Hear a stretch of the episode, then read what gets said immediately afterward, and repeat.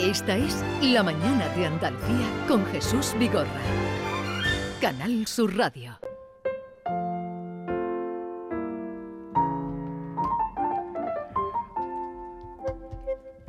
Ahora que parece que todo ha pasado, o casi, es cuando tengo miedo, cuando solo me siento seguro de verdad quedándome en mi casa, sentado en esta silla de jardín a la caída de la noche, mirando desde una distancia segura a la gente que pasa por la calle, jóvenes en grupos a veces, sin mascarillas, muy cerca los unos de los otros, deportistas que bufan lanzando a su alrededor gotículas y aerosoles de saliva, ahora hemos aprendido muchas palabras específicas. Al principio, en vísperas del confinamiento, el miedo me lo vedaba la pura inconsciencia, la parte que me correspondía de la ceguera colectiva. Después, ya encerrados, en ningún momento me sentí de verdad vulnerable. No tenía contacto físico con casi nadie. Antonio Muñoz Molina, buenos días. Hola, buenos días. ¿Sigues sintiendo miedo? Sí, la verdad que sí, bastante. Más ahora, ¿no? Con esta nueva crecida, ¿no? De la... Pero sí, sí, yo creo que, que vamos a tardar mucho en, en dejar de sentir miedo, ¿no? Eh, Cosa que es razonable, por otra parte, ¿no? Eh, este era un fragmento del libro del que vamos a hablar, Volver a dónde, que apareció ya hace unos meses, pero que hasta ahora no ha venido por aquí. Estábamos reservando la ocasión de, que bajaras a vernos y aquí sentarte en la mesa, como tantas veces y con tantos libros. Recuerdo que un día que te llamé, lo he estado buscando, pero no he dado, no he dado. Eh, en medio de la pandemia, cuando llevábamos unos, unos días de pandemia, y, tú, y yo te dije, ¿estás escribiendo? Y tú me dijiste, no, ahora no se puede escribir. Ahora mm, lo que hago es mirar mirar por la ventana, eh, eso me contaste. Y mm. luego ha aparecido el libro. ¿Cuándo te arrancaste a escribir? Bueno, lo que yo te lo que yo te contesté entonces no era que no estuviera escribiendo, era que no estaba escribiendo ficción, es decir, que no estaba en un proyecto en un proyecto literario, porque no era un proyecto literario, era simplemente una necesidad de, de, de contar aquello que iba viviendo del día a día.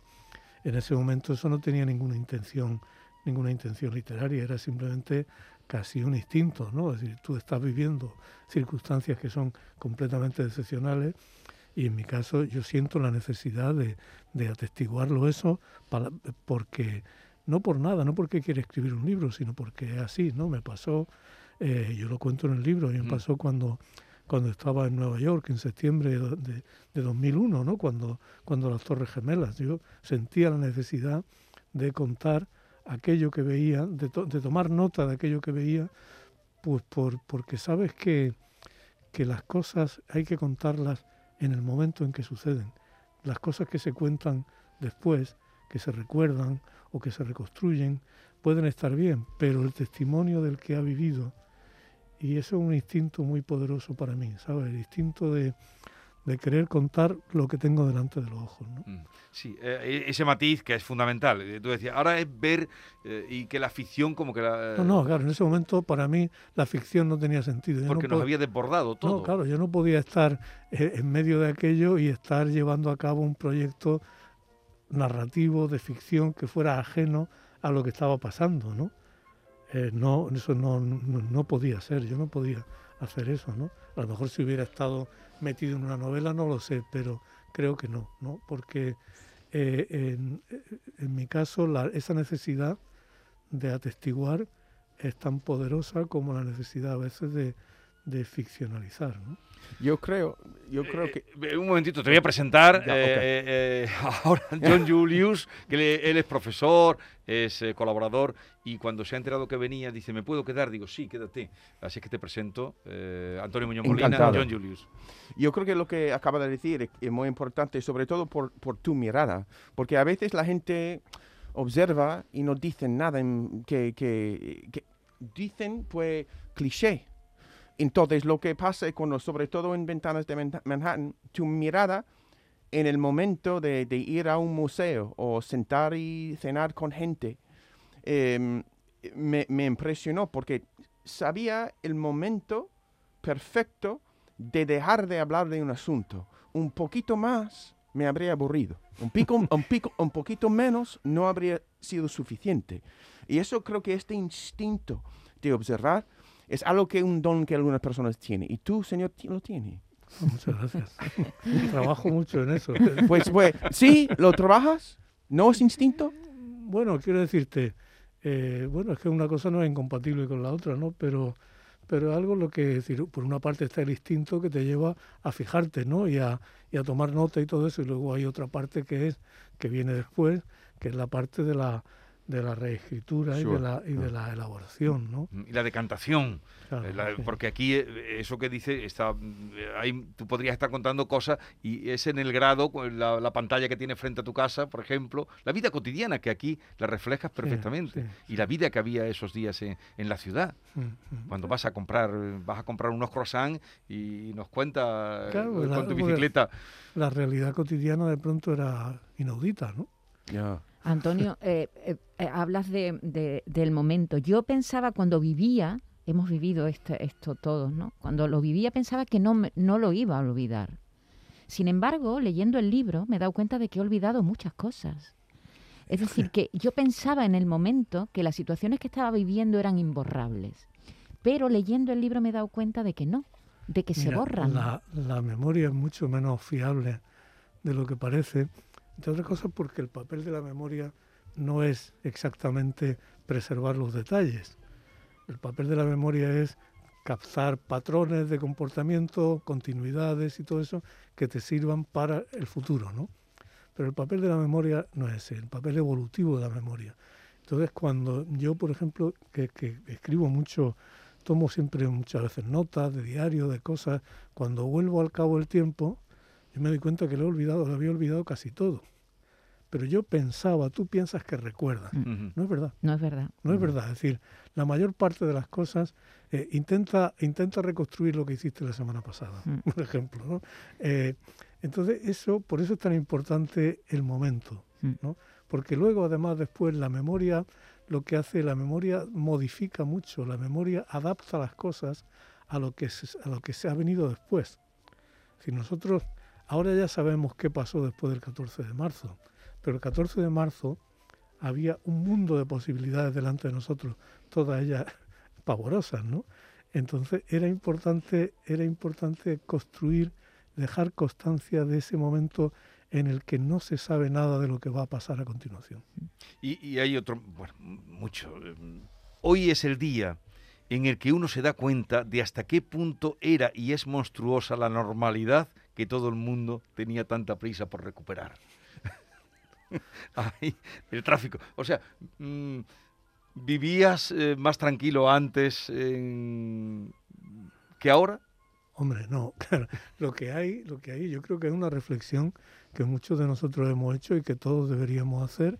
Lo que hay es que nosotros descubrimos que eh, descubrimos cosas muy importantes. Descubrimos que podíamos vivir con muchas menos cosas, con muchas menos expectativas, con muchas menos distracciones. Descubrimos que eh, si, si cesaba el acoso continuo a la naturaleza, la naturaleza volvía con una fuerza, ¿no? Era, era, cuando tú veías la hierba hasta en, hasta en el asfalto, ¿no? Eh, entonces, claro, dicen, no, yo no quiero que haya una pandemia. Lo que quiero, porque lo hemos entrevisto, es que haya una vida mejor para todos y una vida no necesariamente más triste, ni más pobre, ni nada de eso, sino una vida en la que tengan primacía las cosas importantes. Si yo salgo, cuando tú sales ahora a la calle, en Madrid, además Madrid es una ciudad completamente, es una ciudad brutal, ¿no? Es una ciudad en la que las autoridades municipales y regionales son muy contrarias a cualquier tipo de, atenuación del tráfico, pongamos por caso. Entonces tú sales a Madrid y tú ves esa monstruosidad del atasco permanente y de el absurdo del coche particular como forma de transporte prioritaria, ¿no? Entonces tú ves una calle llena de coches de los que hay una persona, ¿no? Sí, sí. Entonces tú ves eso y dices, esto, esto es monstruoso, esto es normal, pero al mismo tiempo es monstruoso. La alternativa no es que haya una pandemia, la alternativa es una organización social que además no es una organización utópica ni imposible. Es decir, hay muchas ciudades en Europa y en el mundo que están avanzando mucho en esa dirección. Hay una cosa admirable en Sevilla, que yo como ciclista la, celebro, que es la, red de carriles bici que hay. Eso es fundamental. Y en casi todas las eh, capitales andaluzas se, ha, implantado. ¿eh? Entonces tú en Madrid sales con la bicicleta, yo ya no salgo. Ahí cuento en un Hay un momento, hay un momento en el que lo cuentas, el miedo que, que pasa. Hay un momento en el que, el que digo, es que me van a matar. Porque además el, espectáculo de la debilidad eh, vuelve a la gente más agresiva. Yo lo he observado eso, ¿no? Entonces yo, yo vi, digo, bueno, esto, esto me van, porque además me, estaban haciendo una cosa que era ilegal y que era evidentemente brutal, ¿no? Que era cerrarme el paso en medio de un cruce con mucho tráfico, ¿no? Entonces eso ya me, me, me echó para atrás, ¿sabes? Y dices, esto lo que yo estoy pidiendo no es, no estoy pidiendo la luna, estoy pidiendo cosas que se hacen en muchos sitios y que son beneficiosas para todos. Y, el respeto. Me gustaría también, eh, porque hablabas antes de la memoria, de, cómo eh, se desvirtúa con el paso del tiempo. Aquí hay mucho, mucha memoria también, porque tú vuelves, estando en esta situación, vuelves mucho a tus orígenes, a Úbeda, a tu familia, a, todo lo que fue tu, tu infancia, los descubrimientos mm, ¿Pensabas en eso entonces o esa memoria hasta qué punto era también, bueno, tú tienes muy claro, porque lo cuentas muy bien y lo has contado en muchas, sí, ya sabemos mucho de ti, en muchos otros libros. ¿Qué te llevó a, a, esta, a esas vivencias? Mira, me, llevó me llevaron las propias circunstancias. Es decir, yo me dejaba llevar escribiendo por lo que por lo que más me tocaba en cada momento. ¿no? Entonces, durante el confinamiento, claro, como no podíamos ver a muchas personas, su presencia, por su voz, cobraba más, importancia, ¿no? Si yo hablaba con mi madre, ¿no? Con, con mi tío Juan. Con tu tío Juan, que está muy presente. ¿Sabes? Ellos estaban, había mucha gente mayor que estaba muriendo, ¿no? Eh, no sabía, en ese momento no sabía, realmente no sabíamos si íbamos a volver a vernos, ¿sabes? Entonces la, el oír esas voces y luego además como el presente se te queda un poco vacío, parece que hay más sitio para, para, para la memoria. ¿no? Y entonces el propio acto de, de, escribir me fue, fue llevando a eso. ¿no? Es decir, yo empecé a, ya después del encierro del confinamiento y todo eso, eh, empecé a, a, notar cosas de pues sobre los santos de la gente, ¿no? Sobre, y, y, me di cuenta de que, de que eso era un hilo que me llevaba, que yo quería seguir, ¿no? Y, y como sentía esa, a veces escribir es inventar cosas y a veces escribir es no inventar nada. Entonces yo no necesitaba inventar nada. Yo hablaba con mi madre y de pronto mi madre me contaba, me contaba una cosa que, a las personas mayores les pasa mucho, que de pronto la, los recuerdos de la infancia o los agravios lejanos tienen una presencia tremenda. Como lo del nombre del niño, ¿no? Claro, claro. Entonces, por ejemplo, mi madre me contaba eso, aquella muñeca que tuvo de cartón, una muñeca, que, que, es, un retrato, es un retrato personal y social de aquella Andalucía. ¿no? Si mi madre, hija de un mulero en un cortijo, las hijas de la señora le dan una, una muñeca de cartón, con la cosa que ella no había tenido nunca. Y se la deja en el corral y esa noche llueve y la muñeca de cartón al día siguiente es, un montón de... ¿no? Eso, dice, eso le pasa a una niña de cinco años y esa niña de cinco años, ochenta y tantos años después, tiene ese agravio en su, en su alma, ¿no? Eso, mm. es, eso es muy importante.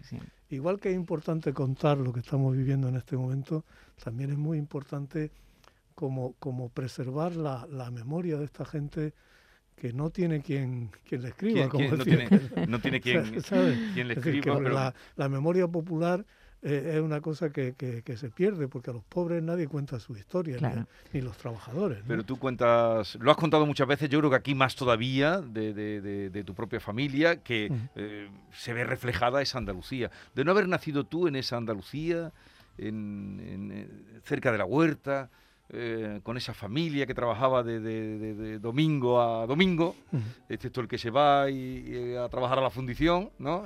Pobrecillo, todavía, todavía le duele cómo lo rechazaron. Yo, Fíjate. no puedo, sí, no puedo el otro día... pero luego, se reconciliaron. Sí, sí, pero, pero, Porque deja a, su padre en la huerta y él se va a, tener un horario, una nómina. Y, ya no decían ni su nombre, decían ese.